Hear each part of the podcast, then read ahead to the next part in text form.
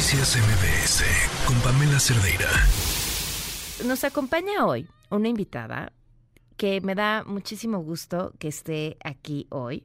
Ella es integrante nacional femenil de hockey sobre hielo. Es, ojo, la primera mexicana en ganar una medalla de oro en los Olímpicos de invierno, ¿verdad? En este deporte.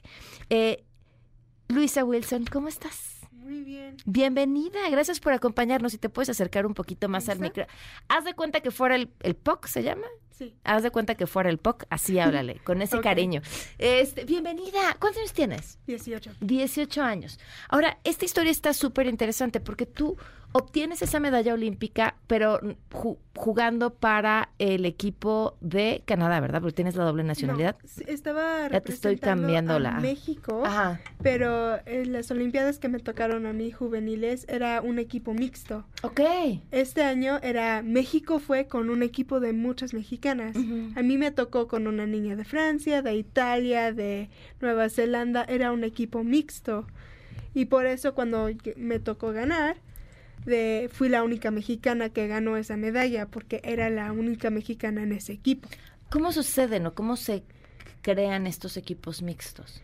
Esos equipos mixtos pasaron porque para entrar a esa ronda de las Olimpiadas o a las Olimpiadas juveniles tenías que pasar un test de pruebas en la cual tenías que hacer un ejercicio en el hielo, te grabaran y te pusieron el timer y dependiendo de qué tan bueno tiempo tenías, te ponieran en los equipos de, si estabas 1, 2, 3, 4, 5, Ujú. te tocaba un equipo de amarillo, azul, rojo, y así ponían a todas las niñas de como 180 niñas en los equipos, y así se formaron los equipos. ¿Cuándo empezaste a jugar hockey?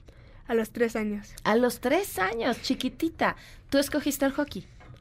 Tenía tres y mi papá era entrenador de un equipo y estaba de... Yo siempre estaba en la pista, siempre estaba viendo a los niños jugar y siempre estaba. Yo también quiero. Entonces, a los tres años mis papás me compraron unos patines y empecé a patinar. Oye, veía algunos de tus videos diciendo que no les digan que las niñas no podemos jugar este deporte, que no les digan que porque es muy rudo para las niñas. Y ahorita que escucho tu historia, me pregunto, ¿pero alguien te lo dijo a ti teniendo un papá entrenador?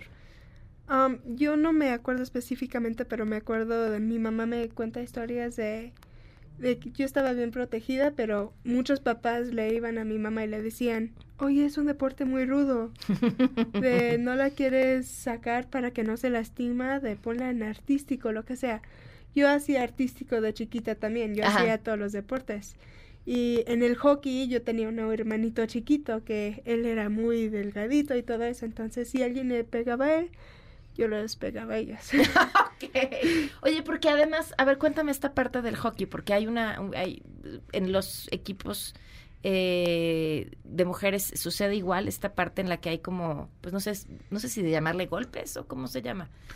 Es, sí hay golpes de que sí se puede poner muy físico el partido, pero en los niños hay más como de más golpes de que se pueden pegar más de contra las bardas así. En las niñas no se pueden pegar a golpes así de que en inglés se llama a check.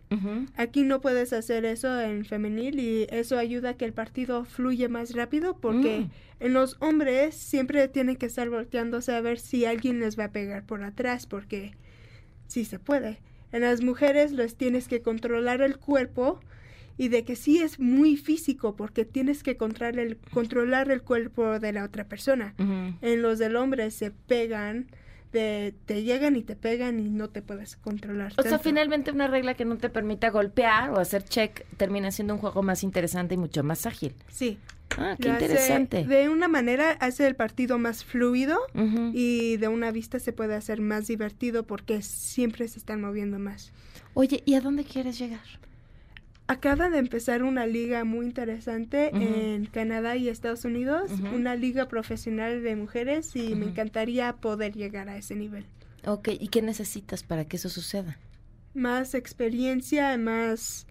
Tengo que crecer más con, con los equipos que estoy y poder patinar mejor, ser más física, tener mejores habilidades para que cuando intente estar en ese equipo no solo sea una mexicana que está intentando, pero una jugadora de hockey que tenga el nivel. Ok. ¿Y qué implica ser una mexicana jugadora de hockey que quiere tener ese nivel? Implica de que tengas el poder de para poder ser, sí, yo voy a ser esa jugadora y que siempre peleas por los pucks, siempre estés ahí para tus compañeras, siempre trabajes duro y que tengas la disciplina para decir, voy a trabajar duro hoy y los días que vienen para poder acabar bien. ¿Cómo, cómo, figura el hockey en México? ¿Qué, ¿Qué atención tiene el, público? ¿Qué apoyo tienen ustedes? Estamos haciendo una recaudación de fondos ahorita para ayudarnos a llegar a un mundial en Andorra, que va a ser este abril. Y estamos, está muy padre ver cuántas personas, cuántos papás de niños chiquitos o de lugares que yo no sabía que habían, que nos están viniendo a apoyar, nos están recaudando dinero. ¿Cuándo es el mundial? En abril. ¿Cuánto necesitan para ir?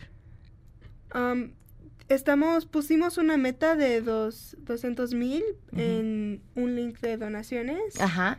Y ahí estamos, ahí está la meta de 200 mil, pero también estamos vendiendo botellas de agua, um, llaveros y bolsas para poder intentar lograr más. ¿Te sabes cuál es el enlace de este de esta página? Se puede encontrar en mi Instagram, lo tengo en mi bio, en Luisa-Wilson-Hockey. Ahí lo tengo, estoy poniendo información um, de cosas que estamos haciendo para recaudar más dinero. El sábado 2 de marzo vamos a tener un partido en la pista de Coyacán. Ok.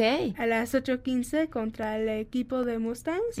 Y todos pueden ir gratis. Vamos a tener como cajitas de donaciones y todo nuestro merch con papás ayudando y va a estar bien divertido. Pues muchísimo éxito y me va a dar mucho gusto volver a platicar contigo aquí cuando me cuentes cómo lograste todo eso que hoy estás soñando. Muchas gracias. Noticias MBS con Pamela Cerdeira.